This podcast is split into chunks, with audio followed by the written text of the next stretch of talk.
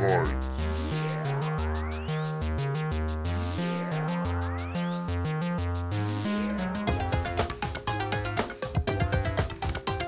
Au Forum international d'Internet, euh, déjà en 2018, euh, le président de la République parlait déjà de co-régulation, avec un éclatement au passage des souverainetés, entre souverainetés fonctionnelles aujourd'hui, qui sont plutôt attribuées aux GAFAM, et puis les souverainetés territoriales, plutôt aux États. Elles l'ont abandonné euh, dans les années 2000 en adoptant une doctrine d'innovation qui interdisait aux États de mener des politiques industrielles fortes.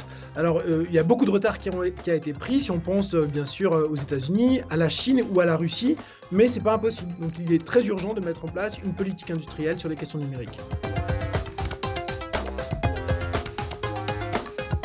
Oui, euh, pour répondre simplement, puisqu'ils aujourd'hui captent nos données personnelles, l'ensemble des données personnelles et à échelle mondiale, puisqu'aujourd'hui ce sont des visions du monde qui sont hégémoniques, c'est ce qu'on appelle le data monde, et parce que tout simplement les données personnelles sont le carburant qui vient entraîner les algorithmes d'intelligence artificielle qui sont le vecteur aujourd'hui de la valeur économique. Alors les GAFAM menacent notre vie privée euh, parce qu'ils euh, mettent en relation toute une série de les différents domaines de nos propres vies, domaines professionnels, euh, de nos déplacements, notre vie personnelle, nos intérêts culturels, etc.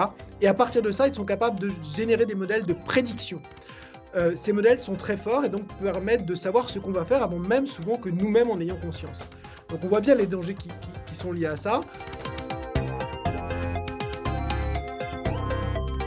Alors que Trump, euh, stricto sensu, euh, soit lui euh, censuré quand il dit des bêtises, ce n'est pas un danger pour la démocratie. Le fait qu'on puisse fact-checker en direct une information et puis censurer ou mettre un bandeau qui explique que telle ou telle information qui a été donnée est fausse est plutôt salutaire. Bien sûr que ça pose la question de, de savoir qui a le droit d'une certaine façon d'établir ce qui est acceptable ou pas comme discours. Et là aussi, ça renvoie à une légitimité démocratique pour exercer euh, ce contrôle éventuel sur, sur l'information. Et c'est pas le cas si c'est euh, consenti à des entreprises privées.